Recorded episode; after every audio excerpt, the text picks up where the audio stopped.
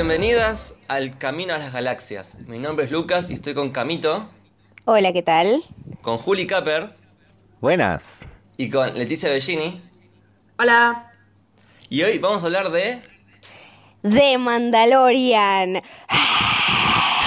y gritos de la cancha y revolean un bebé, Yoda y esas cosas.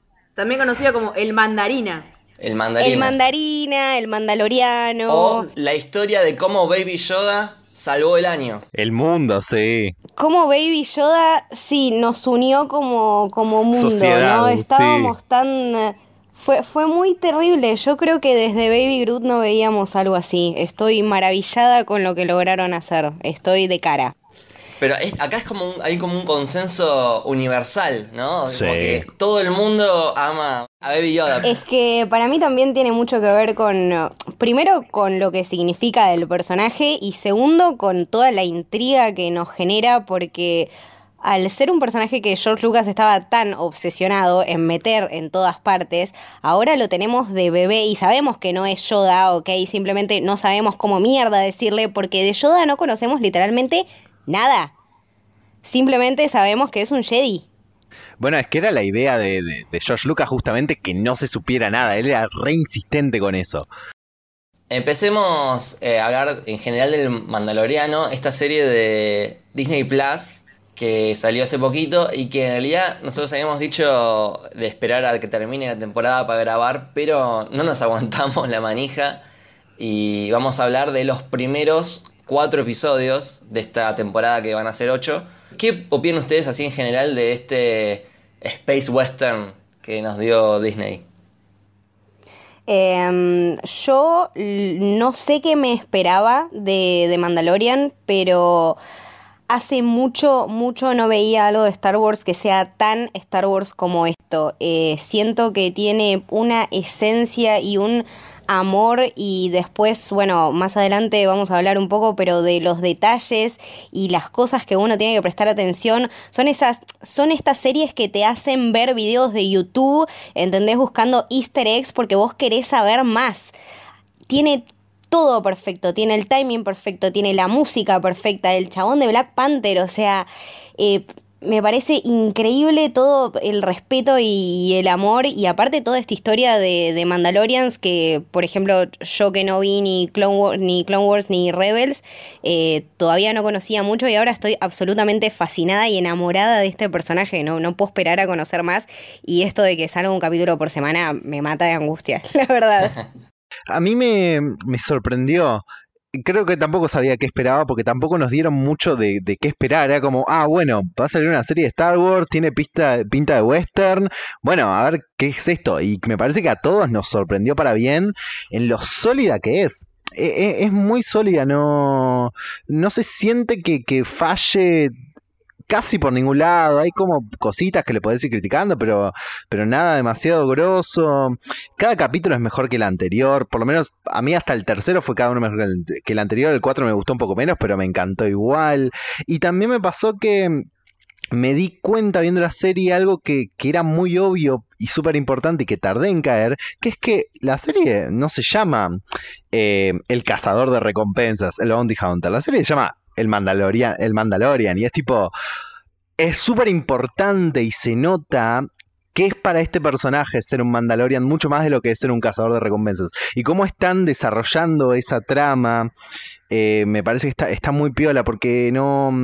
Es de a poco, pero a la vez no es, no es demasiado oculto. Está todo muy bien armado y, y el, el grupo detrás de cámaras, más allá de los actores, el grupo de directores y escritores y productores que tienen es claramente, pero de, de otro nivel y lo están usando in- increíblemente. Yo no sabía muy bien qué esperar porque por un lado nunca me llamó la atención Boba Fett como personaje, era como, ah, sí, el coso ese que cae en la arena. Eh, y entonces no entendía mucho de por qué a un montón de gente le encantaba, pero cuando vi Rebels me enamoré de esa mitología a, través de la historia de Sabine y su familia, del, del Darksaber y toda la, la- todo el lore que metieron de Mandalore ahí. No vi la parte de Clone Wars.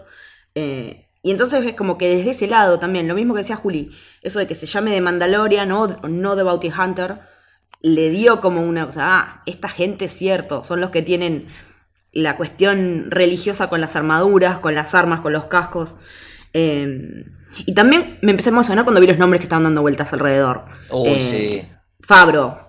O sea, es un tipo que sabe cómo abrir universos, porque está abriendo un universo que es el- lo que es el, el live action de, de Star Wars en series. Sabe, sabe manejar ese tipo de presión.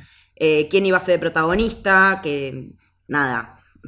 Oberyn Martel, corta. Sí, ¿qué Eh, vas a decir? Ya está. que Gina Carano, que Taika, que Nick Nolte, que toda esta gente que se empezó a sumar y es como decís, ¡ah! Y después cuando empezás a ver quiénes dirigen y que hay muchas primeras veces, entonces como que te dan ganas de, seguir viendo para dónde va la historia, ¿no? Sí, eh, hace, hace unos meses había salido una foto mientras estaban grabando eh, que estaba Favreau, Taika, Filoni. Yo cuando vi esa foto dije, ah, bueno, equipazo, le, le pongo todas las fichas. Yo desde el principio le puse fichas eh, y no me decepcionó. Ya el primer capítulo es solidísimo y, y se mantiene, como decía Juli, se mantiene consistente, ¿no? Digamos que no, no decae. Y aparte también lo que le juega a Rafa Favor es la duración.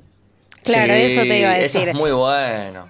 El hecho de que sea semanal y la duración, este, siendo que está todo el mundo renegando bastante del binge watching ahora y el hecho de que te tienen la temporada completa y qué sé yo, esto de que sean 35 minutos como mucho, eh, una vez por semana es como la dosis justa que necesitas para quedar satisfecho pero quedar manija para la semana siguiente. Y además como que ese por semana también está permitiendo que este hype crezca de a poco y se vaya Sí. acumulando y se vuelva cada vez más. Y, Exacto.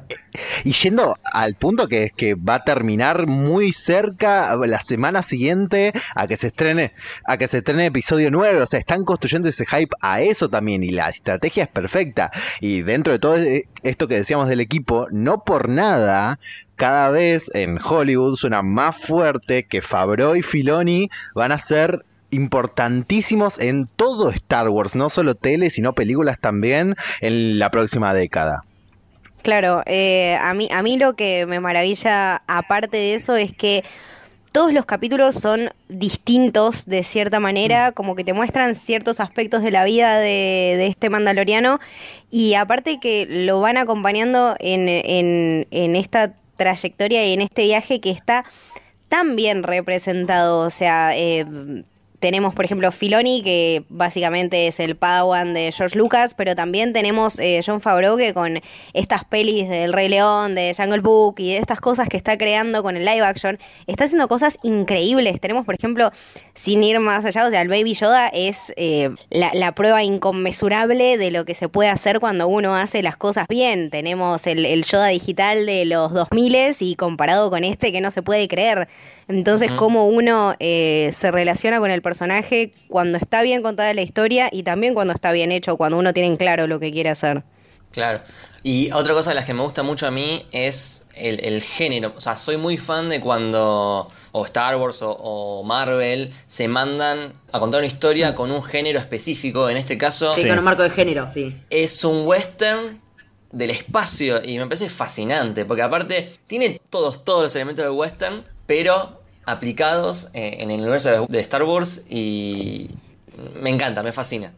Claro, tenés también, por ejemplo, lo- los westerns de los 60, tenés Sergio Leone y es Sí. prácticamente el capítulo 2, es un, nada, es, es una hermosa carta de amor a, a estas películas que, en las que, bueno, las, las películas originales de Star Wars se basaron, era básicamente ver eh, películas japonesas y westerns y tratar de hacer algo similar a eso. Y en esto se nota un montón en los paisajes, en los planos súper amplios, en los colores, eh, en la música. La paleta de colores es impresionante, es impresionante la Es paleta. todo, todo una maravilla. Para mí, la- el acompañamiento, eh, imagen y música eh, es lo que la hace también algo grandioso. Bueno, eh, Favreau dijo que él se situó en tipo, pensé en la, en la trilogía original. De la trilogía original pensé en la primera película. Y de la primera película pensé en los primeros 20 minutos. Y ahí me pregunté cómo era ese Tatooine, cómo era esa cantina, cómo era la gente que iba a esa cantina. Y tener Mm. el ojo de decir eso es un western, y recrearlo en ese lenguaje es muy inteligente para mí. Es muy inteligente. Sí, por aparte ayuda el hecho de situarse en un género y decir, bueno, esta es la atmósfera que le vamos a dar. Esto es lo a esto apuntamos, más allá que después puede irse para otros lados, pero por lo menos en este primer en esta primera mitad de temporada totalmente para eso y le sienta muy bien, es como que está hecha muy esa lección a conciencia es muy inteligente. Sí. Bueno, ¿les parece que empecemos a hablar en orden eh, de los episodios? Sí. Hablamos un poquito de, de cada uno y empezamos por el primero, el episodio 1 que no tiene nombre y que fue dirigido por Filoni, que lo amamos mucho. De hecho tenemos un grupo de WhatsApp, ¿cómo se llama? Movi- Movimiento Filonista Revolucionario. Sí, Sí, sí, yo, yo creo que esto va, va a llegar muy lejos realmente y que nada, si Filoni en algún momento alcanza la misma fama que George Lucas, no sé, nos debería tirar unos mangos, porque Sí, estamos sí, acá sí. bancándolo. Sí, la estamos. Che, re daría que le den la trilogía que, es, que colgaron los D&D, ¿no? Podrían, la verdad, podrían. Yo siento que está haciendo grandes, grandes méritos y que si no se la dan a él, ¿a quién mierda se la van a dar? O sea, Yo es- creo que igual creo que apunta más, ¿eh? apunta a un cargo un poco más arriba que solo dirigir una trilogía. Me parece que está más para ser un director creativo, el sí, una cosa así. de, de Star Wars. Claro, exactamente. La pata creativa, por lo menos. Claro.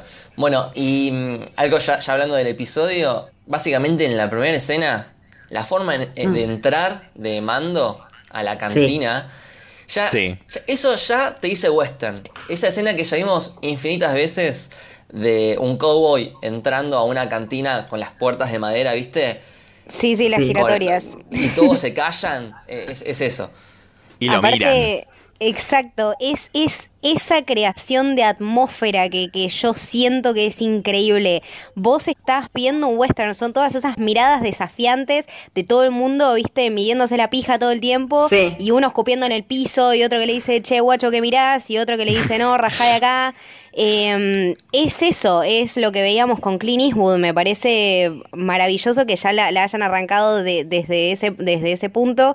Y también el tema de la cantina y todo lo que significa con Star Wars, que siempre Sí. tiene este cameo divino con estas criaturas increíbles que vemos desde A New Hope. Exactamente. Ah, bueno, eh, me estaría bueno situar donde, donde pasa esto. Estos cinco años después de la batalla de Endor, o sea, de episodio Sí. 6. Así es. 25 antes de la trilogía actual. Claro, el imperio eh, lo bajaron, pero todavía medio que... Hay como células imperiales que actúan por sí mismas, como que los viejos Claro. generales imperiales son su propia Mm. cosa y tienen algunos Stormtroopers a su cargo y hacen las suyas.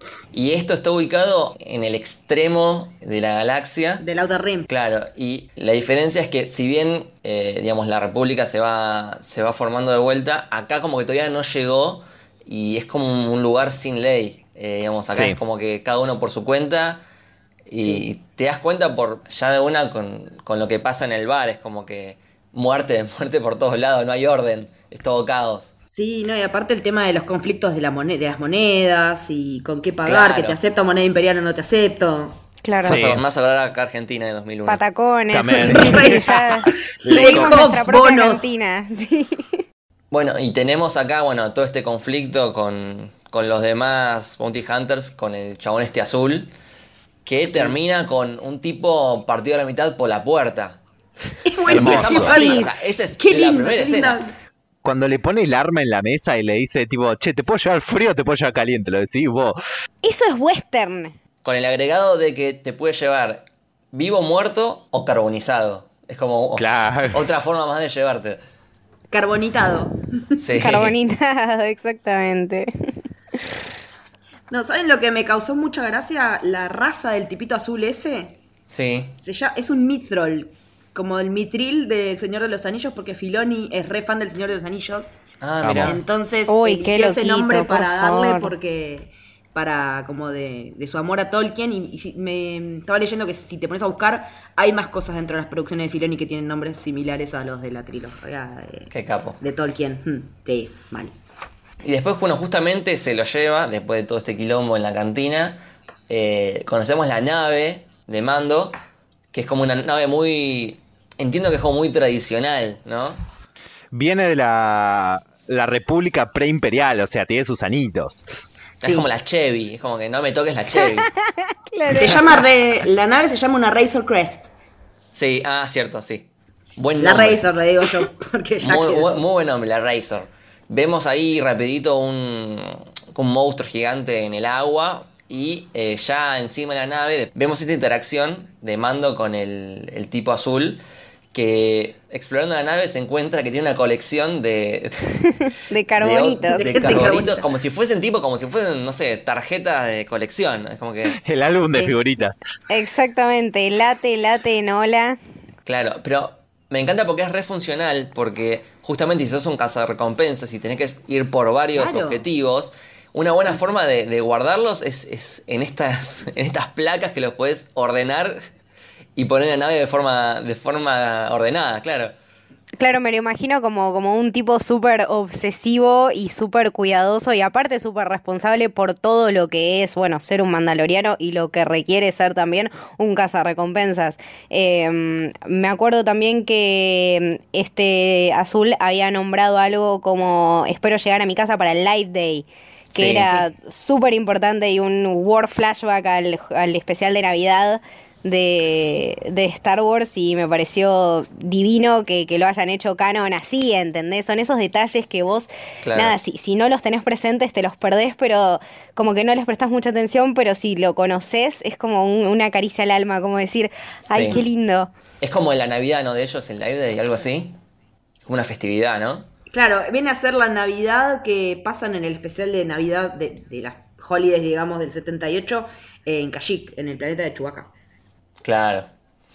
Y bueno, y siguiendo con el episodio, eh, Mando tiene que ir a buscar a su nuevo objetivo, que no le dijeron mucho. eh, le dijeron que tiene 50 años. y la ubicación, o sea, siempre buscando con este radar a, lo, a lo Dragon Ball, ¿viste? sí. Claro, como que no sabe dónde mierda está. Simplemente tiene eso, porque claro, encima ni siquiera tiene un mapa ahora que lo pienso. Es tipo, te mandan así.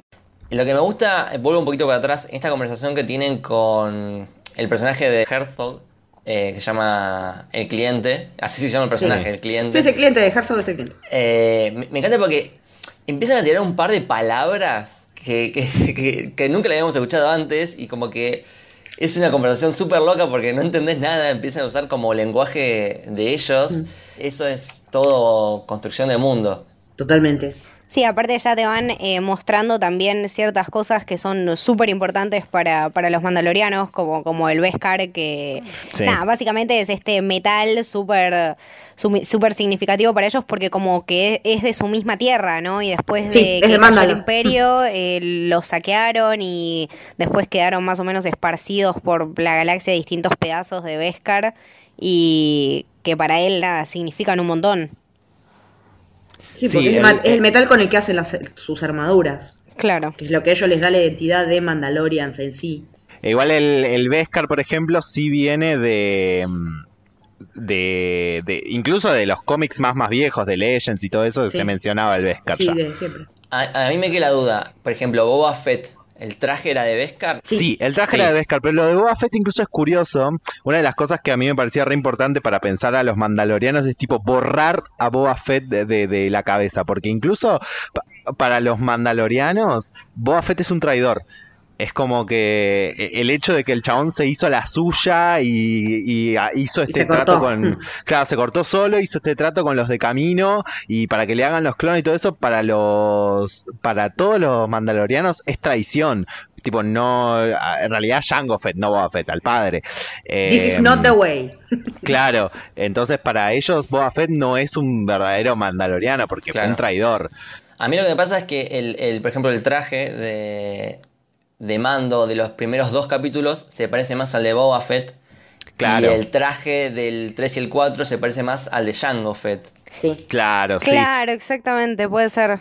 Bueno, continuando con el episodio, eh, justamente cae en este lugar. eh, en este, sí, es como un pueblito, ¿no?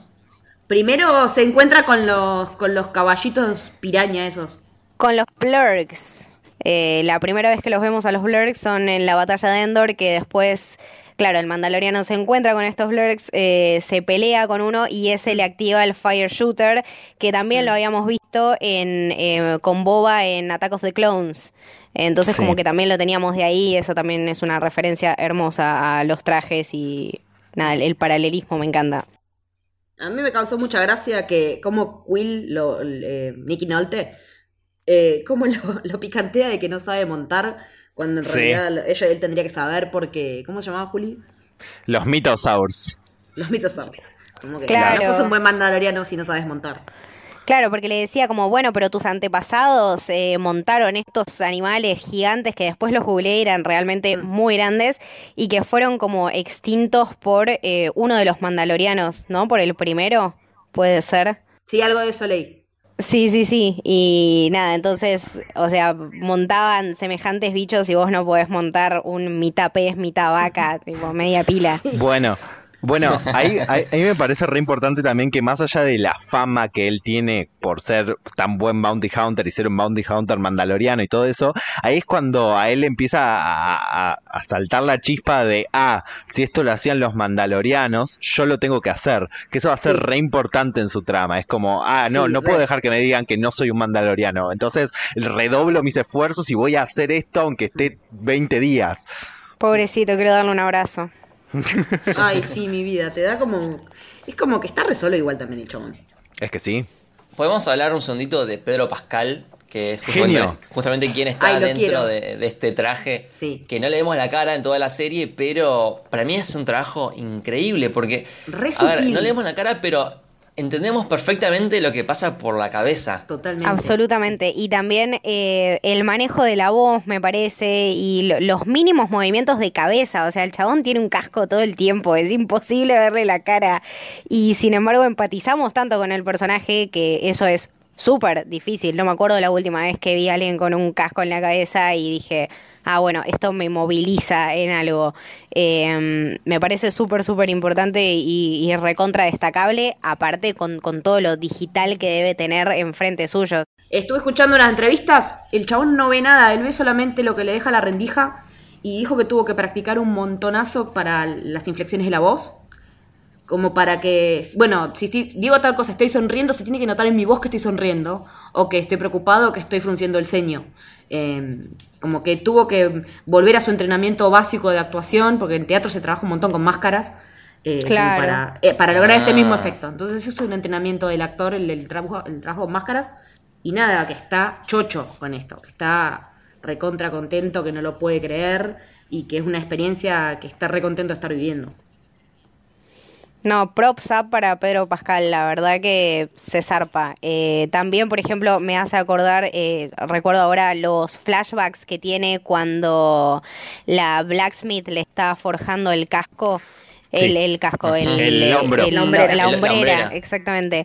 Eh, que tiene todos estos literalmente war flashbacks y cómo lo ves, tipo, está con el casco puesto y lo ves recontra afligido y nada, aparte aprendemos de a poco sobre momentos de su pasado, o sea, vemos que en algún momento sufrió un ataque, eh, vemos estos eh, robots que, que- droides que aparecen los de Attack of the Clones, Es eh, que- entonces Son- como que te va dando ciertas pistas, claro, son esos en realidad.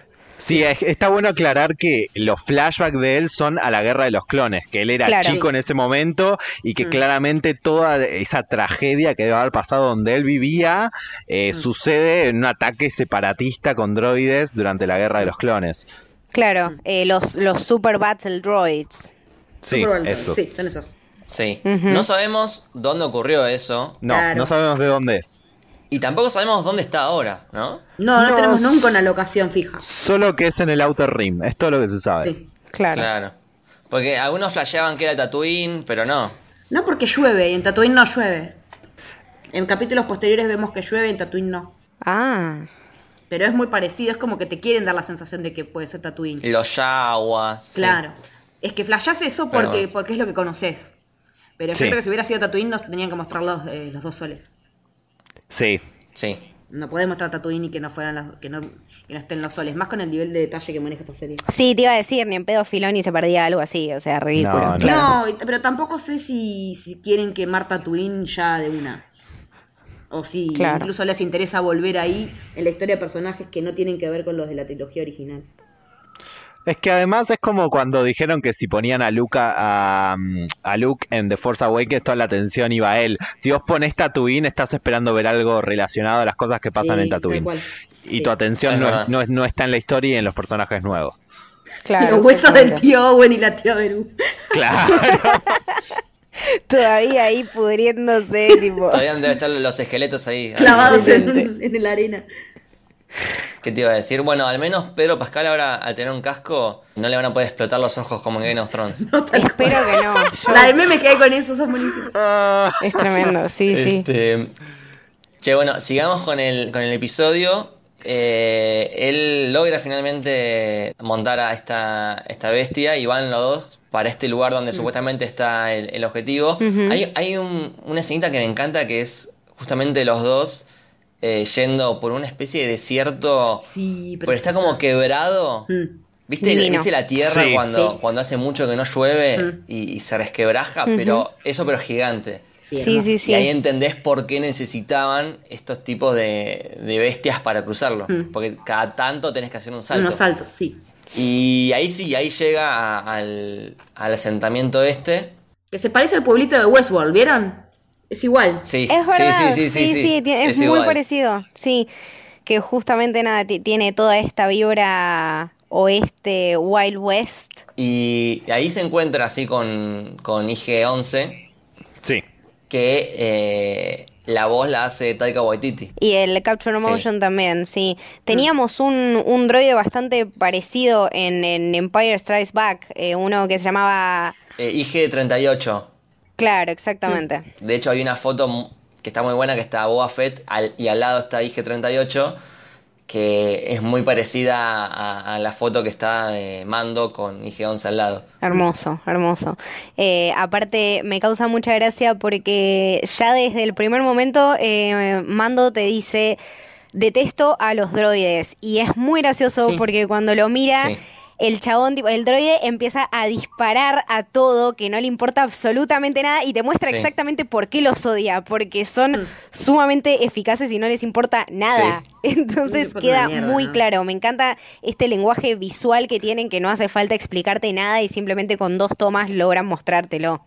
Exactamente. Y adoro completamente la forma de, de disparar de IG-11 porque es como tres, es 360. O Es sea, 360 mal. Pa, pa, Sí, el otro. Es O sea, no- de hecho no tiene, como que no tiene parte de adelante. Claro. o sea, es- gira todo el tiempo. Es, es hermoso. Sí, sí, lo- los diseños son fantásticos y aparte tenemos creo que la segunda mejor parte del capítulo cuando Mando se sube a esa arma y les empieza Increíble. a dar a todos Sí. ta ta ta ta ta ta tipo arma mortal me pareció una locura todo lo que quería medio este capítulo muy zarpado muy zarpado Para IG-11 todo el tiempo intentando suicidarse. Todo el tiempo. Bueno, me voy a suicidar. No, no, pará.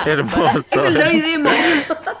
Me conecto, me conecto en un nivel espiritual un montón con IG-11. Lo entiendo, lo entiendo todo el tiempo.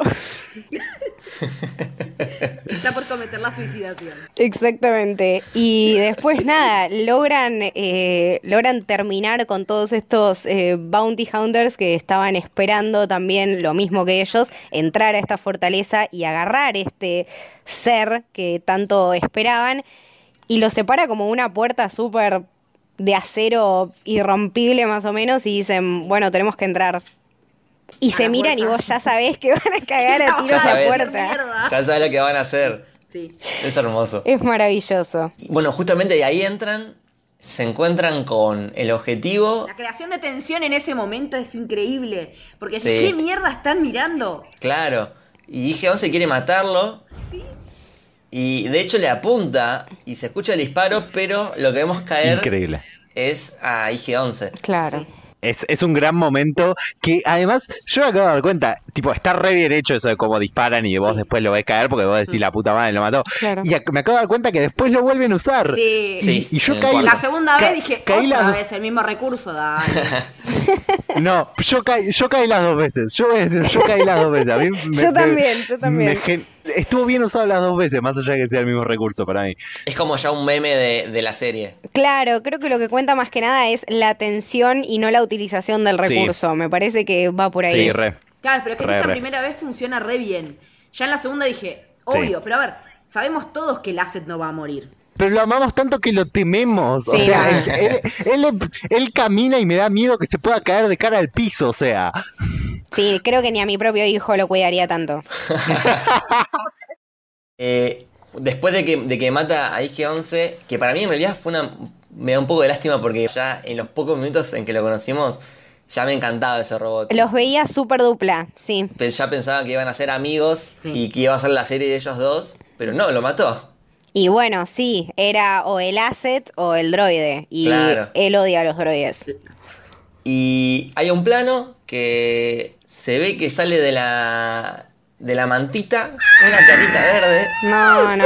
Y acá es cuando morimos todos. Y ahí me Morimos de desmayé, amor. me hice pis, grité, revolé al perro, hice todo. Jamás me esperé algo así en la vida. No. Eh, Creo que nadie se lo esperaba. no, no. Aparte, Ah. con, con- con este, con este misleading y con esta justificación absolutamente clara que es este ser tiene 50 años. Claro, vos lo ves bebé, pero Yoda en su momento tenía 900 años. O sea, Claro. claramente las escalas de edad dan. Y lo que me maravilla es que si hacemos la cuenta, Sí, yo la saqué la cuenta. es maravilloso porque nació en el mismo momento que Anakin. Sí. ¿Cómo, son? Nice. son eh, tengo anotado el año, tengo 41, eh, Eh, BBY. BBY. Sí. Claro, exactamente. Eh, entonces las cuentas dan así y eh, tenemos toda la teoría de, de Chosen One. El otro día lo estuvimos hablando en el episodio 3. eh, Obi-Wan diciéndole a Anakin, bueno, you were the Chosen One. Y si Anakin no es el Chosen One, Y si le pifiaron con el Chosen One Qui-Gon, le repifió. Yoda constantemente diciendo eh, esta, esta profecía mal leída, eso no me para de hacer ruido en la cabeza. Era, era el Neville Longbottom. Claro, de- claro. Eso te iba a decir. Exactamente. Estaba pensando en eso. Que porque aparte también todavía su, Em. su origen es incierto. Hay un montón de teorías, pero no sabemos si es hijo de, si es clon de, si es algo que nada que ver. No, no tenemos más que conjeturas al respecto. Claro, Bueno, recordemos, recordemos que George Lucas había dejado en claro de que él no quería que nunca se sepa la, la raza de, de Yoda. Siempre se, digamos, nunca tuvo nombre la raza ni siquiera. Es raza desconocida. Ni raza, ni planeta, ni nada. Sí, creo que si hacemos silencio podemos escuchar a George Lucas pegándose un tiro en las pelotas diciendo, tipo, ¿cómo no? ¿Cómo no guardé los derechos de esta mierda? Sí, sí, George, quédate tranquilo que no lo vamos a usar. Excelente. Igual eh, les quiero preguntar a ustedes que, así como a futuro, ¿qué piensan que va a pasar? ¿Van a- ¿Vamos a, a tener explicaciones de, de qué es esta raza? ¿O puede que termine la temporada y sigamos sin saber eh, de dónde es? Yo no sé, no creo que nos estén dando muchas pistas por ahora y creo que no sé si por estos capítulos importa tanto, creo que importa mucho más eh, lo que vale el asset y lo que pueden hacer o lo que quieren hacer con él. Creo que el destino del, del bebé es lo que más preocupa en, en la serie. Quizá en la segunda temporada podamos verlo, quizá, no sé si va a durar ni siquiera hasta la segunda temporada, no sé Sí, sí, cuál ya es el... la están filmando ahora. Ya la están filmando. Sí, Están sí, pero ahora. digo, si el bebé va a aparecer en la segunda temporada, o sea, no. Estoy, Ah, ¿tenés estoy dudas de que eso suceda? no sé. Espero Marketing que sí. está opinando distinto. Claro, ¿eh? No, no, marketing lo tiene de acá a 50 años, pero bueno, eh, de- espero que esté. ¿Se enteraron lo que pasó con la construcción de los juguetes? Es buenísimo, porque todo el mundo puteando que no sale juguete de Baby Yoda, y cómo puede ser, que qué sé yo, y en realidad no los mandaron a hacer para que no se spoileara la cosa. Sí, porque Claro. los juguetes es lo primero que se filtra. Sí, me, me pasa claro. siempre con los de Avengers. Un dibujito en una caja de cereales, una porquería así, te enterás que hay un bebé Yoda, imagínate te pegas un tiro en las pelotas, como decíamos con George hoy. Exactamente. para mí es clon, lo voy a decir así una. Para mí es clon. Eh, esa, esa es mi teoría a la que le pongo mis, mis fichitas. Eh, sobre todo porque, es- y, y para mí lo van a, le van a dar una explicación más tirando al final, o capaz, sí, yo creo que más tirando al final, Eh, porque hay, hay detalles que están por algo. Y, y me parece que van a, van a tratar de profundizar sobre eso en algún punto, capaz no demasiado, pero sí darle a como alguna ubicación. Así que para mí es clon y lo van a explicar de acá a unos capítulos. ¿Vos qué decís por lo del símbolo que tiene el tipo en la camisa? Sí, para mí eso no lo pones porque sí. Sí, para mí eso no, Eh, no es random tampoco. Igual. no es nada random. Eh, creo, para mí, escuché una teoría que me encanta, que no sé si es cierto o no, pero que me encantaría verlo para ese lado, que dice que, que la serie se llama The Mandalorian no por el mando, sino por, eh, por el bebé Yoda y su futuro, como adoptando la religión y la La- identidad del hombre que lo salvó. No, tremendo eso que me estás diciendo, me encanta. Es muy falpa. Igual no, no me imagino a, a, Yo- a un Yoda con, con la armadura de. de Sería muy Mandalorian. tiernito. ¿Te imaginas? Por ese lado me imagino capaz como que eh, como que el, el Mandalorian, le- el mando le, le, ofrezca esa vida, pero también lo veo a, a Baby Yoda como si encuentra su lugar más allá de mando quedándose ahí. Me parece que es- la serie habla mucho de cada uno encontrar su lugar por decisión. Sí. Me parece que Mando es ese que es de af- que es de afuera y elige la vida Mandalorian y que Baby Yoda está afuera y quiere volver a su lugar capaz. Exactamente, aparte eh, lo vemos también mucho en, en Quill y bueno, después lo vamos a hablar en el segundo capítulo, pero como todos tienen eh, su destino bastante en claro y todo este tema de los códigos y las costumbres y de yo soy esto y tengo que honrar esto. eh, o yo me rompí el culo toda la vida para llegar a, acá. A ser Eh, libre. Mm. Exactamente, entonces también creo que, que tiene que ver bastante con eso, con la búsqueda personal de, de cada uno y, y que también lo vemos en, en la historia de, de- de Mando, de, de ya ser adoptado por los mandalorianos, de, de tomar este lugar y de decir, bueno, esta es la vida que yo elegí. Ojo que en episodio 1 aparece una versión mujer Sí, de. Yoda que Yaddle. casi que ni se ve, pero está ahí. ¿Y qué pasa si Yoda y Yabel dunga dunga? Niki Niki. En Legends hubo tres más de. Sí, hubo tres, tres personajes más de la raza de Yoda, pero que ahora ya no son Ah, entonces no contarían. Sí. Como que. Y oficialmente se han visto, se han leído cinco personajes. Baby Yoda seis. Y quedaron en el canon solo Yoda, Yaddle y ahora el Baby Yoda. Claro. Ok, ok. Bueno, volviendo al, al episodio, tengo que decir que me derretí de amor en ese plano, eh, que es básicamente el, el plano final del episodio con el- la cunita, el huevito, y sale la mano para afuera Sí. para tocar el dedo de mando, me parece Sí. hermosísimo. Es que Es lo todo, es esta, claro, es esta construcción eh, visual y, y esta este concepto de, la, cuna de- del bebé Yoda como un huevito, ¿entendés? Y bueno, todo frágil, y él tiene su propia cunita, y el Mandalorian está ahí con su casco, eh, los dos tienen algo que los protege, pero a la vez los dos son tan frágiles, eh, es un paralelismo que no se necesita explicar nada y que con un plano te lo muestra todo, me parece divino. Y una hermosa manera de cerrar el capítulo, excelente. Eh, me encanta eso que dijiste de que el, el- el huevito de Baby Yoda funciona igual que la armadura de mando, que lo, lo aísla un poco del mundo para, para evitar eh, eh, el sufrimiento, por ejemplo. Sufrir, sí. Más alguien que ya la pasó tan mal. Claro. Es como una coraza, me, me- me encanta ese, ese análisis. Ah, te amo, Mandaloriano. Este, eh, che, tengo que decir que los créditos finales, yo siempre me quedo viéndolos hasta el final porque usan el arte conceptual y es hermoso. Exprimir, o sea, eso es hermoso también. Exprimir todo lo de Star Wars hasta el último minuto. Los artes conceptuales en los créditos. Quiero tipo un genial. Tumblr que me dé todos así en filita, tipo los del capítulo 1, Tun, los del capítulo 2, Tun.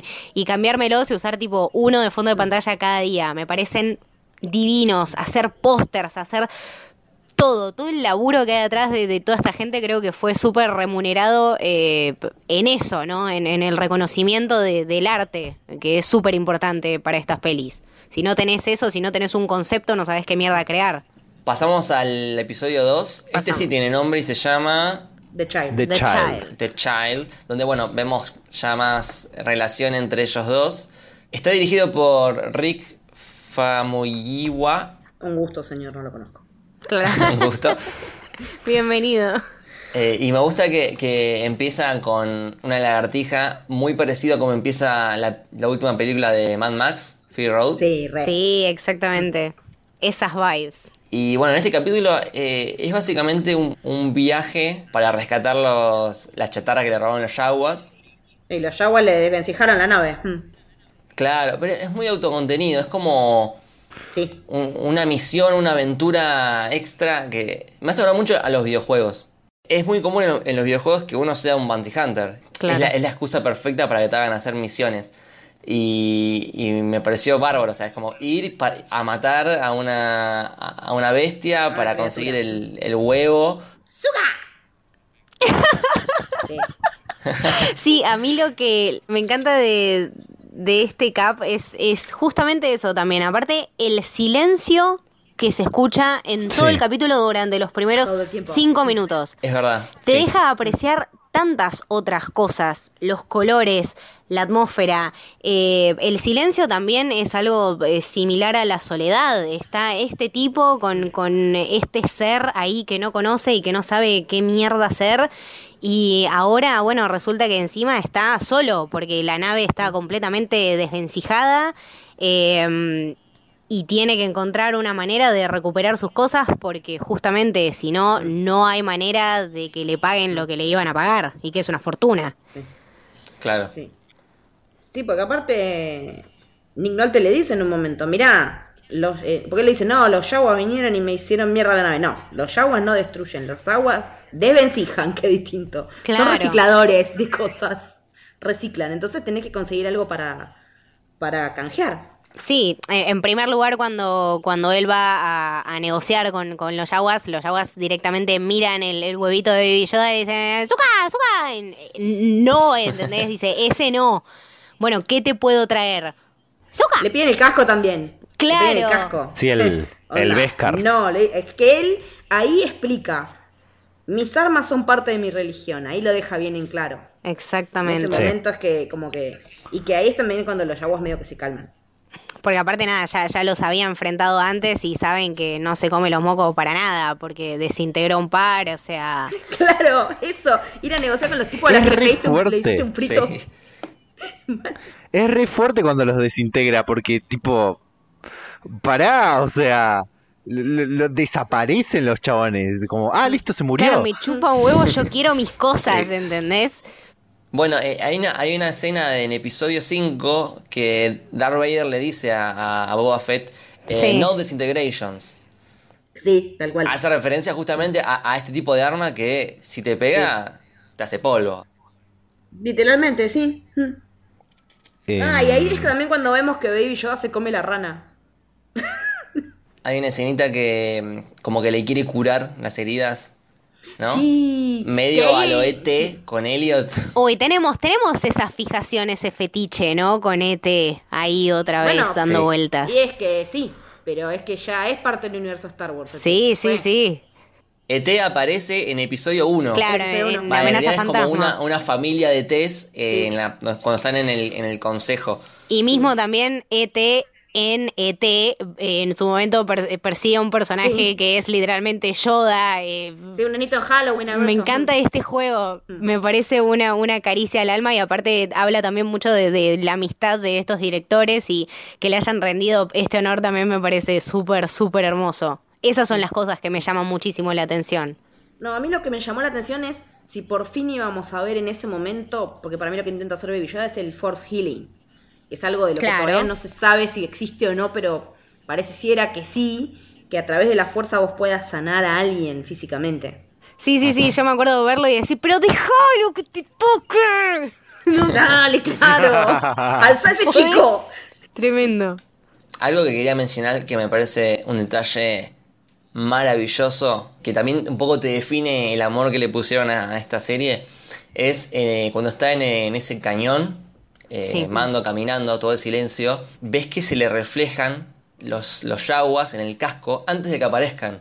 Es un segundito, pero se le ve en, en- en el casco ahí como unas sombras que, que pasan, que van saltando, y me parece hermoso eso. Hermoso, hermoso mal.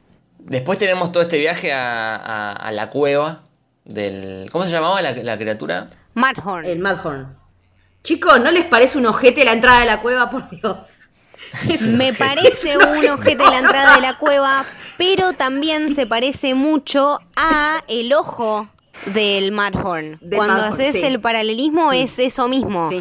Es un clásico recurso de este tipo de pelis, pero también me parece bellísimo y sí también parece un culo.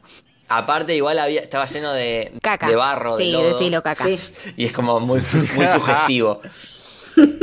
Literalmente se fue a la loma del orto para ir a buscar el huevo No, ese. no, divino, hermoso, sí. ya está. Aparte, el huevo peludo feo ese. ese. El huevo peludo aparte, sí. Todo, todo muy... Es un- sí, es un testículo, digamos, digamos la verdad. Sí, basta, por favor, no hablemos más de huevos peludos, gracias. Eh, lo, lo- también, bueno, la, la pelea esta que tiene eh, Mando con, con el Marhorn me parece tremenda y las veces que temí por bebé Yoda no lo puedo explicar, o sea, cuando recién ahí eh, tocó el botón y lo corrió, yo tipo, no, man, podés.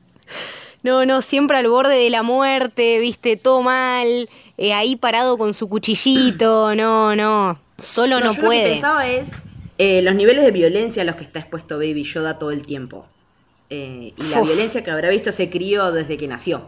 Eh, yo pensaba eso, porque en un momento hacen un plano de cámara subjetiva como él mirando al mando eh, pelear con el Madhorn. Sí.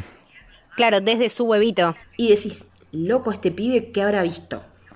Y fue como que dije, mi vida, por favor, que alguien lo lleve a, a y, a dej- y lo deje a salvo y le dé un poco de, de integridad porque la está pasando mal todo el tiempo. Bueno, aparte, eh, Sí. Quill en un momento eh, le dice gracias por, por traer eh, paz a mi, La a paz. mi planeta. A este valle. Sí. eh, a este valle exactamente y, y te das cuenta que es por eso que do- donde va bebé Yoda hay una cagada entonces también es eso Hay quilombo, sí.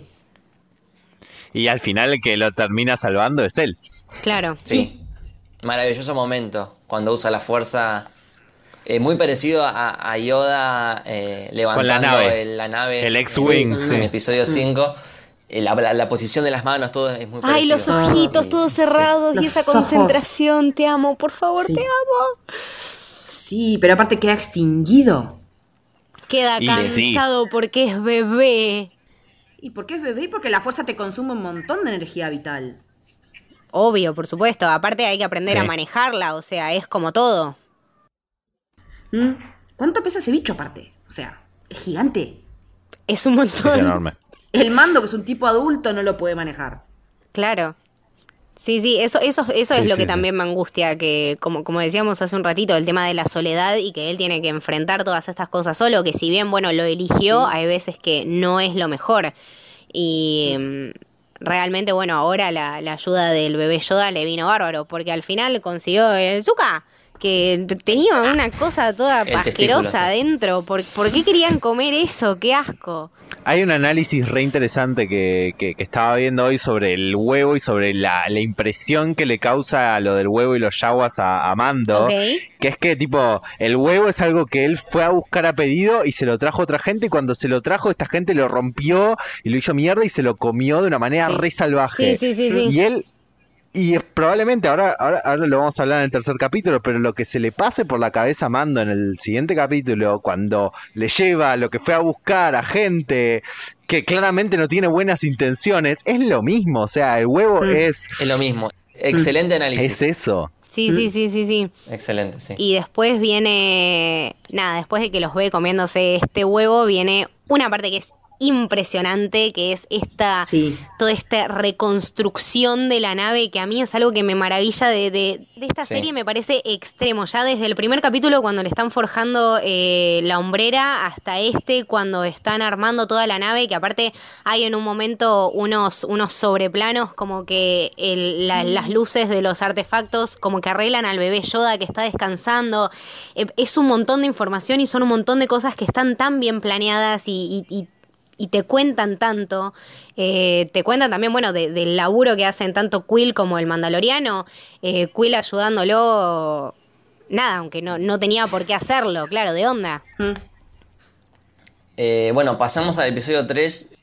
El mejor de todos. Sí, definitivamente. Sí, yo creo que Dios. sí. gracias. Por ahora, sí. Eh, dirigido por Deborah Chow. Primer mujer en la historia en dirigir un episodio de algo live action de Star Wars.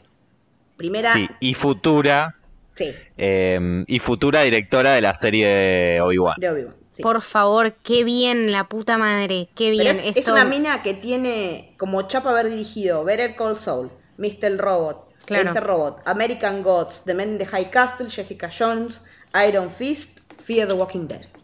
Ah, la mierda. ¿Le gusta la acción? Lo que ¿Le nos gusta a la nosotros. acción? ¿Mm?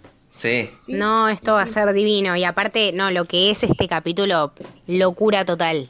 Increíble. Glorioso. Justamente eh, empieza llevando mando a Baby Yoda a entregarlo al cliente y trae esta... El Beskar. el- sí, pero son como 20 barras de Beskar. Sí, sí, es un montón. En, en el pote de helado. En la- en la- en la corregime. maquinita para hacer helados. de helado, la puta madre, sí. Me quiero matar que, que John Favreau había puesto una foto en Instagram del pote de helado. Nos spoileó el pote de helado, por Dios, exactamente. Qué tipo. Ese bote de helado aparece en episodio... En Cloud City, cuando están rajando. Exactamente. En Empire. Claro. Que nadie sabía qué era. Nadie sabía qué era, nadie sabe quién es el actor, nadie sabe quién es el extra. Pero los fans Claro. empezaron a, a, a bardearla con un personaje que estaba con un enterito naranja y que corre con una cosa blanca. Y le pusieron nombre, los fans lo nombraron, quedó en el canon. Y la maquinita, que era una maquinita para hacer helados, ahora es esta especie como de cajita fuerte portátil. En la Sí. que en este caso trasladan el Beskar y se- tiene un nombre el chirimbolo ese. Sí, no, no lo anoté, Sí. pero sí. Yo la anoté por algún lado. Camtono, es un camtono. ok, Ah, mira. bien. También conocido como la máquina para hacer helado. La máquina para hacer helados. Y mm, aparte me, me llama muchísimo la atención, eh, nada, cómo, cómo de a poco vamos, eh, vamos entendiendo al personaje de Mando y, y vamos entendiendo que es más allá de, de un casco. Es también una persona, ¿no? Que, que, bueno, que vio a este niño tan chiquito y tan indefenso y que también le da cierto temor y cierta culpa dejarlo en manos de esta gente que ni más Claro. ni menos son unos flor de hijos de puta. Eh, Es que él- él sabe le que algo pregunta- mal va a pasar. ¿Qué, qué van a hacer con él? Y el cliente le dice, no, vos no puedes preguntar eso. Porque la regla dice que los bounty hunters no preguntan sobre lo- lo- los objetivos. O sea que ahí ya está cumpliendo, está, está mandándose una que tiene que ver con el título del episodio. Porque el Eh, episodio claro, se llama Sin. Hmm. De sin, el pecado sería. Mm. eh, que ya, ya como que nos dice más o menos lo que va a pasar, ¿no? Claro, hay distintas maneras de verlo también.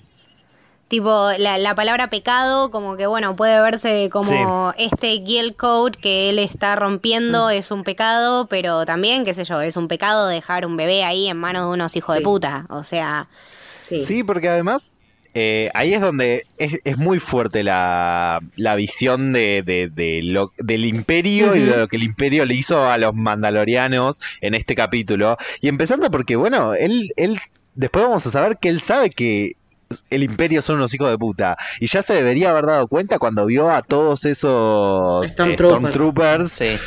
que tenía el chabón en el primer capítulo y ahora Y el medallón con el símbolo del imperio grande como una campana que tiene colgado Herzog del Cogote. sí, dale, man, amigo, date cuenta. Dale, amigo. Y que el Beskar también tiene el símbolo del imperio y que después eh, sus, los demás mandalorianos que vamos a ver que están ahí abajo le van a decir, esto se lo robaron en la purga, esto se lo robaron cuando nos mataron a todos. Claro. Encima, Sí. el Mandalorian que lo picantea es Fabro. Sí, sí, sí, todos sabemos que sí, todos Sí. sabemos que quiso tener su cameo. Eh, la voz sí es Fabro y supuestamente sería un pariente del personaje que hizo en Clone Wars. Claro, lo que Hermoso. dicen, está, está acreditado el personaje como Paz Vizla Mm. y Favreau ya hizo de un pre-Vizla, un, un chabón que se llama pre-Vizla, Ah. en eh, Clone Wars. Ok, hermoso. Ajá. Bien, y claro, como que lo picantea ahí a, a Mando como diciéndole, claro, ahora vos vas y le chupás el culo a estos hijos de puta y nosotros acá viviendo en cuevas, escondiéndonos como unos pelotudos. Sí. Saliendo de a uno, le dice. Mm. Claro, como y, y recuperando también nuestro Vescar de, de aparte si como podemos. Y viene Mando con eso de 17 kilos de Vescar diciendo, sí, la tengo Sí. enorme, mirá todo esto. Che, una pregunta. eh, porque viste cuando le está haciendo la, la, la chica esta que es como una herrera. Que viene a ser la líder del clan, me parece. Sí, no, también. no, Sí. no es nada más ni nada menos que, que la líder porque tiene, tiene ese casco de... Distinto. Mm. Exactamente, el, el mitosaur. Me hace ver mucho al, al casco de, de los espartanos. Es que seguramente remite a Es eso. prácticamente porque- igual, sí. Que también están relacionados con eh, la forja y las armas. Claro, exactamente. Sí, Eh, pueblos guerreros, con, la- Sí. con Sí. el arte de la batalla como, como algo primordial en su cultura. Porque para los mandalorianos Sí. es exactamente eso. Sí. Y ella le pregunta eh, por el signet. Le dice, claro, sería como su sello, como el... Un sello. si- claro, como si fuera el simbolito de las casas de Game of Thrones. Claro, Yo me exactamente. imagino que es algo así. Claro. Pero le pregunta Es si se le reveló, como que es algo que, No se le que reveló. está latente y tiene que aparecer en algún momento.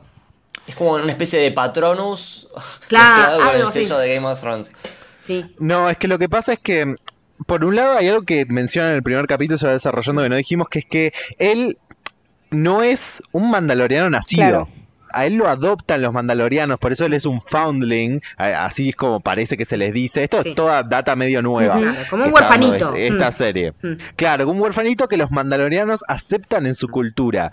Los, los mandalorianos se organizan en, en casas que son como facciones políticas y dentro de esas facciones políticas, esas casas, están los clanes que son las familias. Ok, Eh, pero los foundlings, los huérfanos, no tienen una. Claro. Entonces, por un lado, el, el- la aparición de ese sello tiene que ver con tener su propia casa, me imagino. Claro, fundar tu propia casa. Porque aparte, si sos un Fundar foundling, su- no tenés de quién heredar una armadura. Que en general son, son por. Se dice, en mi familia esta armadura estuvo tantos, tantos miles de años. Igual, Claro. para mí, yo tengo otra teoría que no sé si se sostiene o no, pero yo creo que. Yo tengo entendido que en Mandalorian no todos son de las tribus y que por ahí él era un ciudadano normal de Mandalor, pero no de la de estas elites eh, políticas que podían llegar a ser las que tenían las, las armaduras. Me parece que puede llegar a haber sido del planeta, pero no perteneciente a una casta de ese tipo, digamos. Pero no sé. Se me ocurre que puede llegar a ser así. Juli.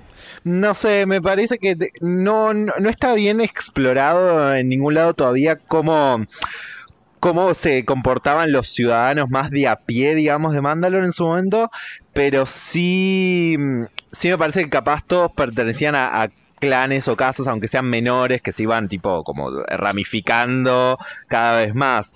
Eh, a mí no me parece que sea de Mandalore porque la ropa como la ves de chico y el hecho de que los separatistas hayan atacado con droides a donde él estaba eh, no, no, no se condice con Mandalore porque los separatistas nunca atacaron con droides a Mandalore. En las historias de Mandalore de Clone Wars nunca se ve que los separatistas ataquen. Es eh, realidad se ven invadidos por, por grupos mandalorianos rebeldes o por eh, otros personajes clásicos que no vamos a spoilear que, que- que todavía están vivos y mm, o por la o, o es la república la que o, o la república los invade Claro. pero Mandalore era un país neutral en las Clone Wars y los separatistas cuando aparecieron ahí lo hicieron a través de otros mandalorianos no mandaron droides Claro, porque yo, de los que sé que los mandalorianos tuvieron alguna guerra, alguna. Algo fue con los Jedi. Con los Jedi seguro tuvieron. Ah, sí, hay Miles. mucha pica, ¿no? Tuvieron Miles- mucho bardo. miles eso no de sé. guerras. Por eso también es como que yo me pregunto. Cuando lo ve usar la fuerza, si el mando sabe lo que es la fuerza o le, o le da alguna, alguna especie de calificación. Para mí no sabe. no, Para mí lo tiene tiene súper ninguneado como, como lo tenía Han en su momento, como lo tenía Rey Claro. Luke, que lo consideraba un mito. Eh, Sí. Para mí es esas cosas y son esos conceptos que es ver para creer. No, hay, ¿por mo- dónde hay un montón de historia, ¿no? Entre los Jedis y Mandalor. O sea, eh, Sí. había Sí. leído por ahí que había uno que es un mandaloriano que se había pasado al, al bando de los Jedis y se hizo un sable negro, ¿no? El Darksaber. Ellos sí. en realidad estuvieron, sí, ellos en realidad estuvieron en guerra durante miles de años, casi continuamente, pero no siempre. Y en algunos de esos momentos hubo un mandaloriano que fue que lo como a cualquier otro Jedi lo encontraron de chiquito, dijeron, este Force Sensitive viene con nosotros a entrenar y se convirtió en el primer mandaloriano Jedi. Y él, para diferenciarse del resto de la orden por ese orgullo de ser mandaloriano, se creó su propio sable, que era un sable negro, que es el Dark Saber. Y él después llegó a ser líder de los mandalorianos y súper venerado por todo el pueblo. Es como el prócer mandaloriano. Es de San Martín de Mandalor, ponele. Claro, y ese justamente, y justamente ese era un Bisla. Que vendría a ser Ah. un tatar, tatara, tatara, Abuelo tatarabuelo de de Previsla y ah, claro. Ah, Ah, mira, wow, está todo, claro. todo conectado. O sea, por eso también este personaje es más purista que el, que el mando. Claro, aparte de la casa Bisla era como súper de, no, nosotros somos una raza guerrera y tenemos honor por ser guerreros y tenemos que ser guerreros siempre. En la época de Clone Wars, los mandalorianos eran pacifistas y eso a la Claro. casa Bisla, por ejemplo, le caía para el orto. Claro. Es muy todo esto, ¿no? Sí, te iba a decir como que casi que le- casi que hablo con los nombres de las casas. Sí. tipo. Y también me gusta mucho esto de que los personajes tengan como, como mantras o, o frases. Eh, Sí. Quill tenía Sí. este I que have es spoken. I have spoken. I have spoken. He hablado. Y Mando también tiene el suyo que es eh, This is the way. Este es el camino. Sí, sí. A mí me parece que ahí hay algo de que después hay algo que no que todavía no, no- que no apareció en ningún lado que es justamente esto de la gran purga Em, que debe, de- debería haber ocurrido entre episodio 4 y episodio 6 digamos en esos años Em, y, y claramente esto los diezmó a ellos y a mí me parece que el This is the way viene a decir bueno ahora tenemos que sobrevivir y reconstruirnos y la manera es esta Sí, tal cual. Yo, yo interpreté lo mismo. Ah, hermoso eso. Sí, sí, sí, sí, sí, tiene un, tiene un montón de significado, ¿no? Y aparte, eh, sí, nada, qué sé yo, me encanta este, este moto para, para los mandalorianos. Siento que después lo, lo vamos a escuchar y va a ser tipo, uff. Bueno, eh, continuando con, con el episodio, él deja, deja a Baby Yoda. ¿Para ustedes qué, qué iba a pasar con Baby Yoda? ¿Le iban a, le iban a clonar? Para mí le estaban extrayendo mi. Para, porque ni bien, lo, ni sí. bien lo entregan, el tipo se pone a medirlo. Como para, para mí se está Claro. fijando que, que dice que está en perfecta salud y todo, y para mí le están midiendo, midiendo el nivel de midichlorians, que nos guste o no nos guste, los midichlorians existen y son parte del canon, así que nos los tenemos que fumar. Sí. Para mí le están midiendo Claro. los midichlorians y lo que están haciendo es ver si lo pueden extraer para replicar y armar una especie de, no sé, de armada de gente con Force Sensitive Claro. para, no sé, Claro, te iba a decir. Palpatine no creo. Para mí falta que entre en... Bueno, para mí no. En realidad falta que entre en juego el personaje de, de Giancarlo Exposito, que es Moff Gideon, y se me hace que va a venir por ese lado. Que, que viene por el lado de los remanentes del imperio y que este es el personaje que no conocemos y puede llegar a tener que ver con esto que está pasando con, con Baby Yoda. Claro. Eh, una cosa que quería mencionar que me pareció medio poético. eh, él, cuando, cuando él entrega a Baby Yoda y está este personaje del científico que le pasa como un escáner que tiene una luz roja, en la- el casco de mando se refleja un poco esa luz roja. Y después, cuando él está en su nave, que medio que se va a ir, pero no se va, que ya tenía puesta la llave para irse, ¿no? Sí, Eh, Sí, que quiere, que quiere agarrar la palanca y le falta el cosito. Todo sí. eso. ¿Por qué, ¿Por qué Lloro, lo dejaste ahí, lloro, la concha lloro, de tu madre? Ahí hay una luz que se ve que es del tablero, no sé dónde es, que es una luz verde. Exacto. Eh, Ese contraste es Ese divino. contraste es muy lindo, es muy lindo, como diciendo, bueno, lo- entre lo malo y lo bueno. Entre el rojo y el verde y exactamente y aparte históricamente en Star Wars Claro. Exact- claro es eso o sea lo que significa el sable rojo y el sable verde Eh, nada esto viene desde hace un montón y no hace falta de vuelta no hace falta guion no hace falta nada más que un reflejo en el casco Eh, esto se logra con años de, de conocimiento y con nada, con saber qué querés lograr en el otro, que es esto, el, el attachment indiscutido y, y el amor y y esto que te hace querer saber más y que bueno, que a él también le provoca algo, ¿no? De decir, bueno, realmente estoy haciendo las cosas mal, este es mi laburo, pero quizá this is not the way. Tal cual. Sí. Eh, ah, me hiciste acordar a, a Baby Yoda jugando con el. Con el el circulito. Que eh, Te amo. responde también parecido a lo que pasa con Yoda en episodio 5. Que él se pone a jugar con, Sí. a- con las cosas de Luke, ¿no? Como que le Con la empieza a revolver las cosas. Sí. Se ve que tienen como una especie de, de fetiche con, no sé, Con las cositas Con las brillantes. chucherías, sí, con las, Sí. con las cositas. Con las baratijas que brillan. Y avanzando en el capítulo, eh, ahí es como que se viene el quilombo, Hmm. porque se mete Sí. a medio John Wick, me hace acordar. Sí. Exactamente. Uno Se contra mete todos. literal a los tiros a buscar al bebé, porque aparte nada, ya desde el vamos, desde que se baja de vuelta de la nave y ve ahí la cuna toda tirada y toda hecha mierda, ya eso, ah, le rompe el corazón. Nada, arranca la cámara a la mierda, abre las cosas a los tiros, empieza a pegar tiros para cualquier lado, ves al, al chabón de los clones todo cagado diciendo, no, no, por favor, por favor, lo estoy cuidando, lo estoy... ¿qué lo vas a estar cuidando, mentiroso? Había una máquina, ¿te acordás en episodio 4 que hay una máquina que es la que le hace interrogatorio a Leia? Sí, el, el Sí, ITO. hay una de Sí, esas, el- sí, sí, la sí, sonda. Estaba esa, o sea que no sé si le estaba pasando muy bien Baby Yoda, ¿eh? No sabemos. No, no, creo. no, por eso. Mm. Sí, y bueno, se lo lleva y tiene toda esta, toda esta escena después al final donde vuelven los mandalorianos a ayudarlo. Hermoso. Hermosísimo. Un momento ¿Cómo aparecen precioso. todos con sus jetpacks? Y la No, música y todo. Parecía, parecía un capítulo de Clone Wars live action, pero perfecto, con la música super Star Wars eh, y ellos todos en sus en sus jetpacks viniendo a rescatar al que es uno de los suyos y que es re importante que a la mitad del capítulo cuando lo, lo picantean no lo quieren reconocer como uno de los suyos porque justamente tipo hizo un trabajo para el imperio y todo esto pero me parece que después cuando lo ven rescatar a un chico como ellos lo re- como ellos lo rescataron a él Sí. es como ah sí sos uno de los nuestros y te vamos a ayudar. Este episodio es hermoso por eso, porque es un full circle, o sea, se Sí, completa, empieza y termina, todo lo que empieza tiene un final, eh, me parece divino, por eso aparte me parece increíble, nada se deja al azar, nada está al pedo, eh, y esta parte es hermosa, bellísima.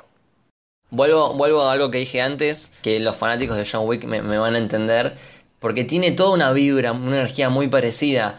Eh, lo- este gremio de mercenarios, las reglas, los códigos, los contratos que tenés que cumplirlos. En John Wick usan, en vez de plata, usan unos tokens que son unas Exacto. monedas de oro. Eh, acá usan también unos tokens que, sería como el, el Beskar. Eh, hay, hay un santuario, que en John Wick es un hotel, acá es como una cantina. Eh, hay mucha vibra, mucha vibra.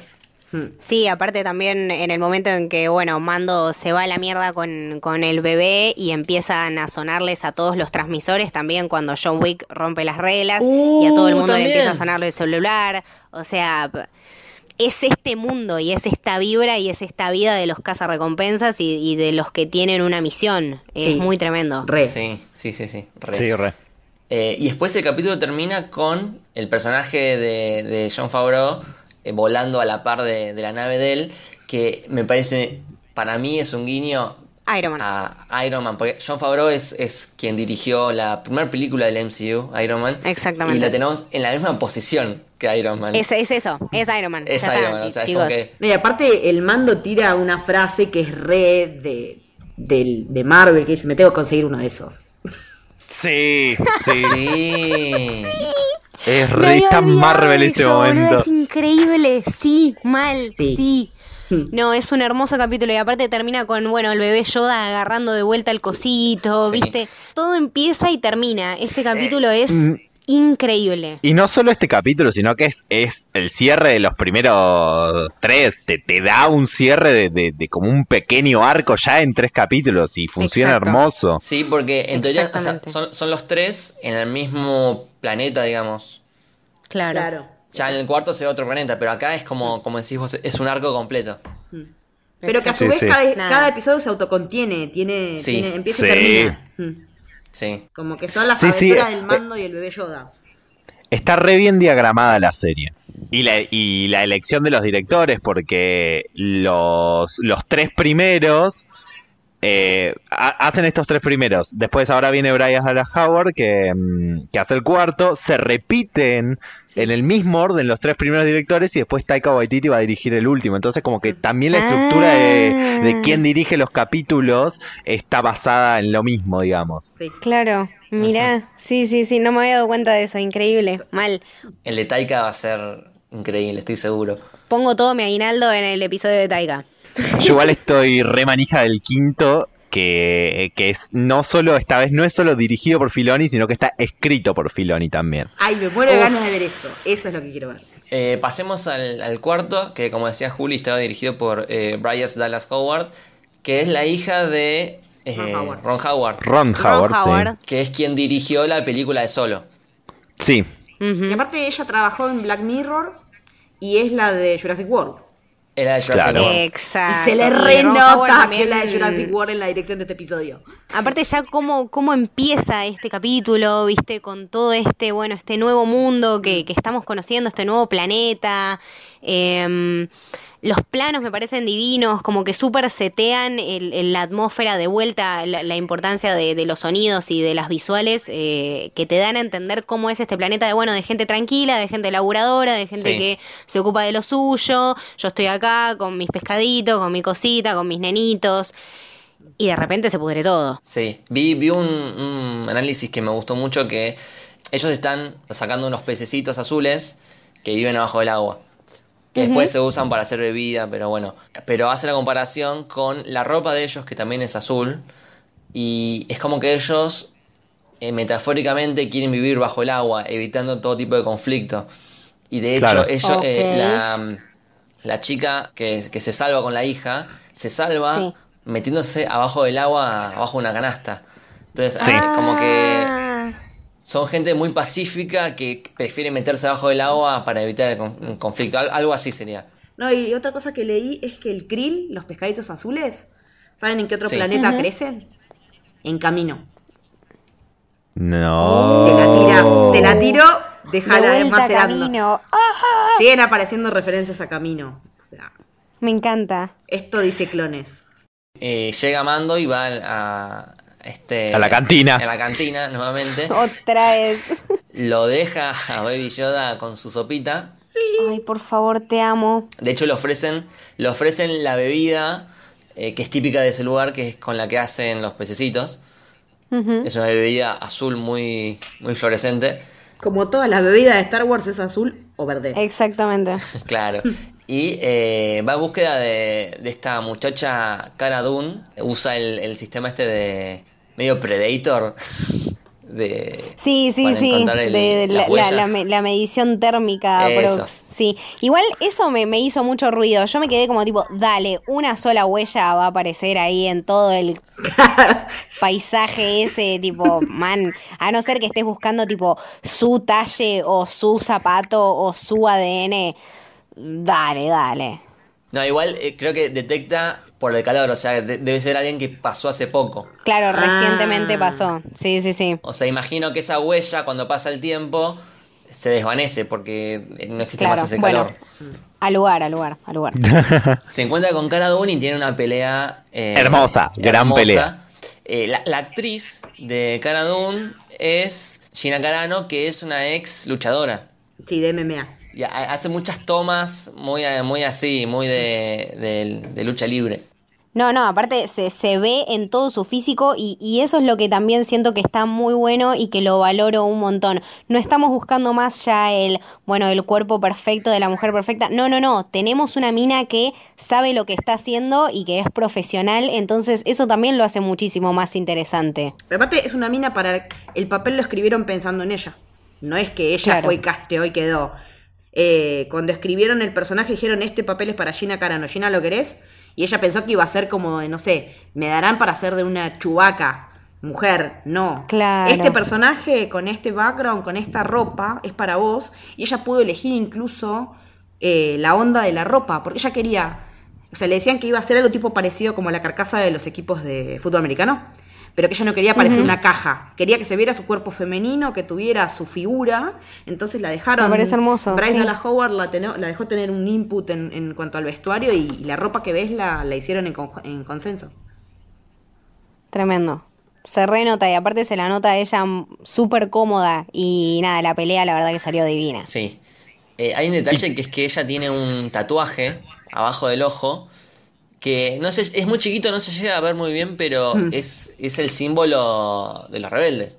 Y es que ella, ella explica que fue, que fue parte de la rebelión, pero que después cuando se empezó a organizar la nueva república, como que los trabajos que le mandaban a hacer no, eran su, claro, no eran su estilo. Y, Claro. y- y es, es re interesante pensar qué pasa con lo, cuando hablamos de, o sea, la rebelión son los buenos para nosotros.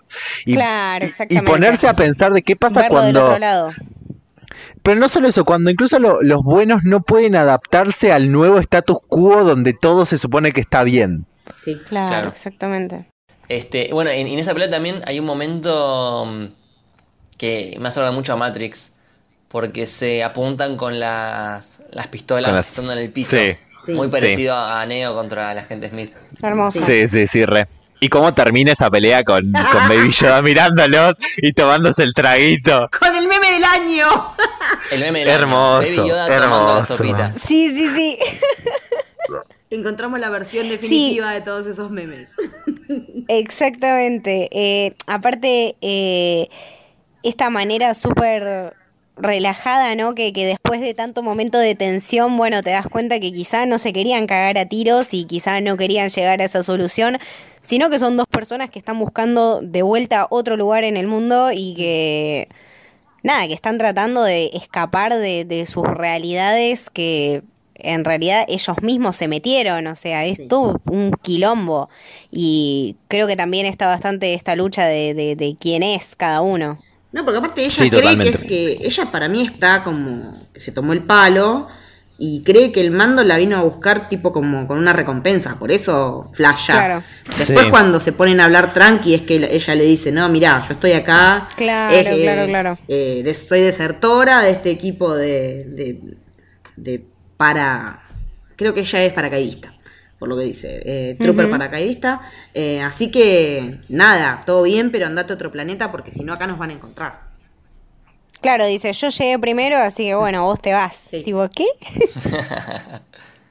Después ahí ju- justo vienen lo- lo- los tipos estos a pedirle a Mando eh, Sí. que los ayude contra esta raza que viene a, a hacer quilombo. Que en realidad lo que querían eran los pescaditos para hacer sus, sus bebidas, sí. Básicamente. Eso también es muy western, ¿no? Tipo, Sí, para el escabio. el, el- el- el conflicto, o sea, son estos que matan simplemente por, por bebida. Es muy western eso. Bueno, y el personaje también de, de, de la mujer, que es como esta viuda, pero que después Sí, te también. enterás que sabe disparar, que tiene a la nena, también es muy western su personaje. Después se van a, mm, al bosque a ver qué onda, de dónde venían. Ja, sí. Y sorpresa, sorpresa. Surprise. Nos encontramos unas pequeñas huellas. Es muy, muy Jurassic Park esa huella. Re. Y, y después la forma en que aparece ese. ¿Cómo se llama? AT-ST. ATST, sí. All Terrain Scout Transport. Ah, genial. Ok. La forma en que aparece con los ojos, que es como que tiene ojos rojos. Y el color y el azul de la noche, viste, que Sí. tiene como muy, muy parecido. Parece un, como una bestia, un, un dinosaurio. Entonces es como mucha vibra de, de Jurassic Park. Sí, sí, sí. a Teniendo en cuenta también que la directora eh, Bryce eh, es actriz en Jurassic World. Quizás venga por ahí. Sí. Sí, sí. No, al de la Guerra de los Mundos también me hace acordar a los bichos esos de También. la peli de Tom Cruise. A full, Sí. sí. Sí, sí. Bueno, en realidad el, el diseño de, de la máquina esa viene de ahí. Ah. Ok. Eh, originalmente para Star Wars. Claro, Ah, claro. sabía. Quiero volver un poquito para atrás, que ellos cuando están entrenando al, al pueblo, eh, eso responde a, a una referencia a los siete samuráis de Akira Kurosawa.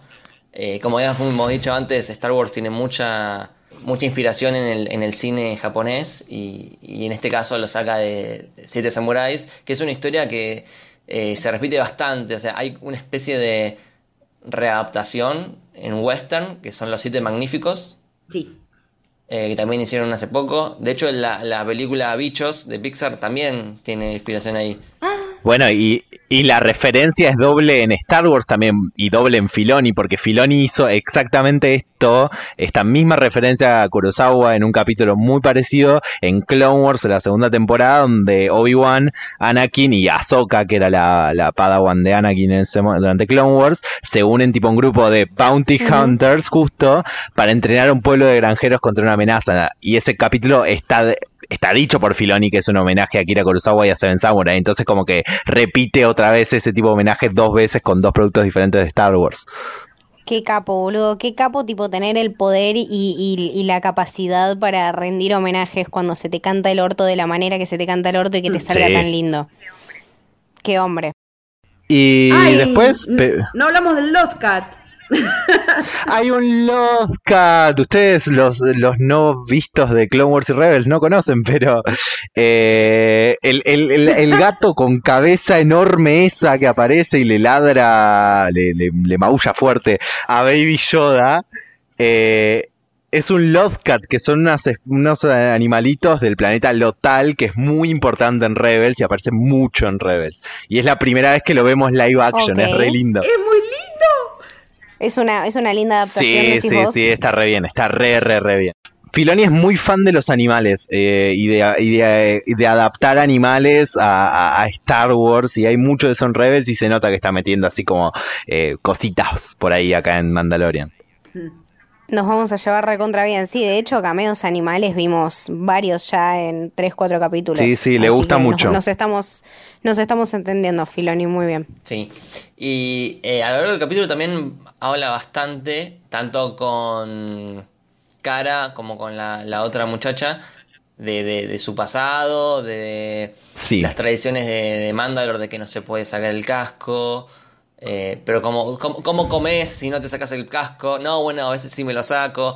Claro, o sea, poder puede, pero el tema es, es que es una cuestión más de honor, porque en un momento dice, bueno, yo el día que me lo saque en público, no me lo puedo volver a poner.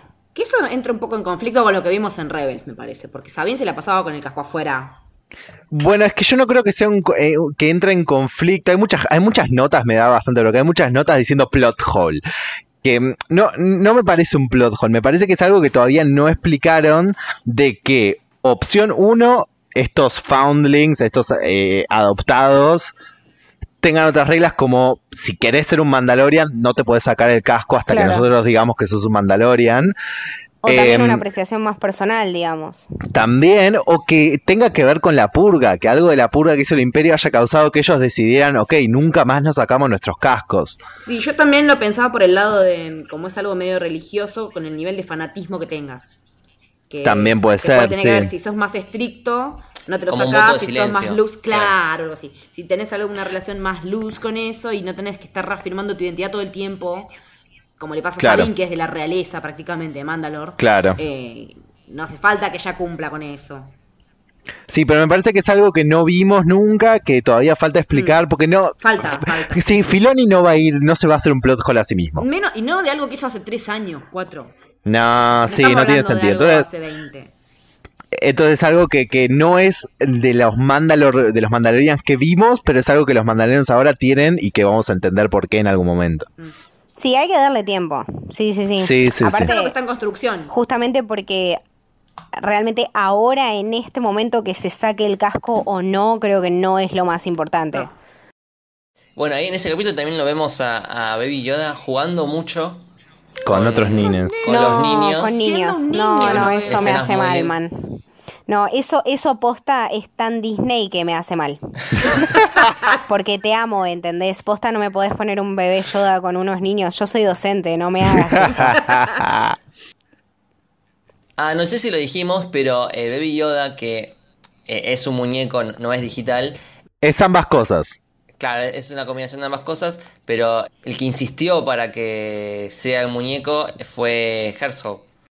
Sí, sí, sí. No, y, y fue lo mejor que hicieron. Posta, Sí. eh, aprendieron de sus errores y aprendieron también a, a- a cómo hacer las cosas bien. Y aparte, bueno, nada, nos dieron este bebé increíble.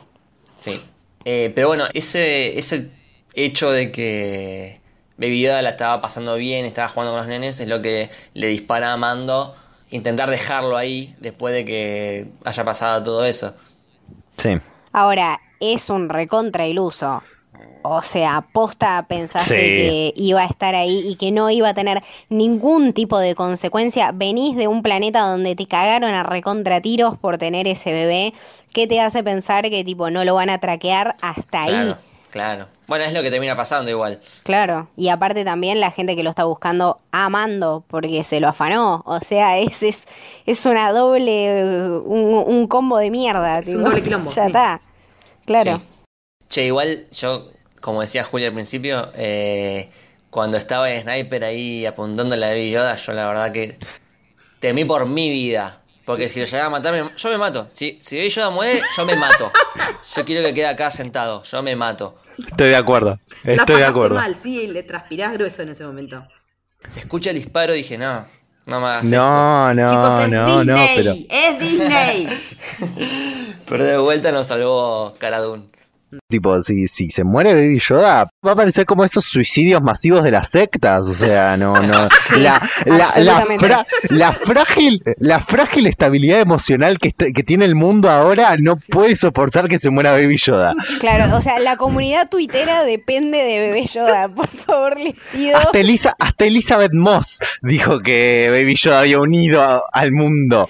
Exactamente. Eh, ¿Y sí? También una, una de las cosas que rescato muchísimo de, de este episodio y que me hizo acordar mucho a Mulan fue el tema este del entrenamiento Sí. de el pueblo me parece una cosa divina, divina porque es son todos unos quesos que no saben hacer absolutamente nada y que le ponen la mejor de las voluntades con toda la mierda que tienen ahí tirada que no sirve para nada. Eh, y a partir de ahí tienen un laburo tremendo para llegar a enfrentarse porque bueno, eh, el mando y cara son literalmente su única esperanza. Pero nada, fue todo, todo muy hombres de honor y me encantó, me encantó. Aparte la música, el acompañamiento, todo, brillante. Ah, che, no, no lo mencionamos y me parece importante hacerlo. El, el compositor de la música es Ludwig Göransson, que es el que había hecho la música de Black Panther. Sí, y es Sí. el que va a hacer la, peli- la música de Tenet de Nolan. Sí, también. Es, es un chabón que en su momento cuando hablamos de, de Black Panther en su podcast lo, lo alabamos mucho porque la verdad que es, es un genio. Todo el tono western que le dio acá a la música es, es fantástica. Y tiene mucho laburo de investigación el chabón Sí, también. Tiene todas también. estas flautas western, pero también tiene estos dejos de John Williams. Entonces como que está todo súper metido y estos mismos sonidos de, de, por ejemplo, la fuerza de Yoda o las armas cuando se enfrentan en el capítulo anterior y en un momento vibran. eh, está todo, todo súper pensado. Es un artista tremendo, tremendo. Y nada, bueno, después, eh, al final, mm, justamente porque estar traqueado a, a Baby Yoda, eh, no lo puede dejar. Por suerte para nosotros. Mal. Siguen las aventuras del mando y el baby. no lo podían dejar ahí, no lo podían dejar ahí. No. Resulta un capítulo muy de transición, ¿no? De, Totalmente, de- Y, y- y que es como su propia cosa, claramente, entre estos dos arcos, donde ahora se van a volver a repetir los directores, pero que esta transición y esta como su propia cosa te permite como profundizar un montón en, en ellos, tanto en Baby Yoda como en Mando y como su relación entre los dos. Claro. Eh, bueno, eh, creo que ya hablamos un montón de estos Un montonazo. episodios. Eh, después, cuando salga la segunda parte del- de la temporada, haremos otro. Eh, pero nada, que teníamos muchas ganas de hablar de, de esta serie que nos está encantando y tiene muy buena, muy buen nivel. Sí, para mí re. da para muchísimo más, espero muchísimo más y sé que no me va a decepcionar. Tenemos una lista increíble de directores, sabemos todo lo que pueden dar y nada, sabemos todo también lo que tiene para ofrecer el mundo de Star Wars y las millones de series y de pelis que se vienen. Tengo cero dudas. Sí, para mí, mira, yo me la juego y todavía falta, ¿no? Pero para mí es de los mejores productos de, de Star Wars. Definitivamente. Sí. Sí. de los últimos tiempos seguro. Sí. Sí, y, y- y es una patada inicial para lo que va a ser eh, todo lo, lo que es. Star Wars. Eh, No solo Disney Plus, sino todo lo que va a ser Star Wars en tele. Te- tenemos ahora, después de esto, se viene la de Cassian Andor, que la verdad a mí me chupaba un huevo hasta ahora. Y si hicieron esto con The Mandalorian, quiero ver qué hacen con Cassian Andor. Y ni hablemos lo que va a ser la de Obi-Wan y lo que puedan llegar a hacer después. Me parece que, además, cuando, que cuando se dieron cuenta no solo de que estas antológicas las tenían que hacer en series y, y con un equipo como, es, como esta gente, se dieron cuenta de eso y ahora que están en ese camino, me parece que no van a parar. Es que es un viaje No. de ida. ¿eh? El- abrieron una caja de Pandora increíble. Es algo Sí. que no, no creo que. No le veo techo. Che, eh, pasamos rápido a nuestras redes. Dale. Dale. Sí, Eh, dale. Eh, Leti, Eh, me pueden seguir tanto en Twitter como en Instagram en Leticia-Haller. Camito, A mí me pueden seguir en Instagram como eh, Camito con un punto entre la C y la A y en Twitter como Camito del Héroe. Eh, Juli. A mí me encuentran como arroba Julián Caper, Caper con K en Twitter y arroba Julián Caper guion bajo en Instagram. ¿A vos, Lucas? Eh, a mí como arroba Luke Bashi con me corte de L en ambas redes. Y a Camino del Héroe en Twitter como Camino Héroe. Y en Instagram como Camino del Héroe. Perfecto, esto fue el Camino del Héroe. Espero que les haya gustado, que la fuerza les acompañe. I have spoken.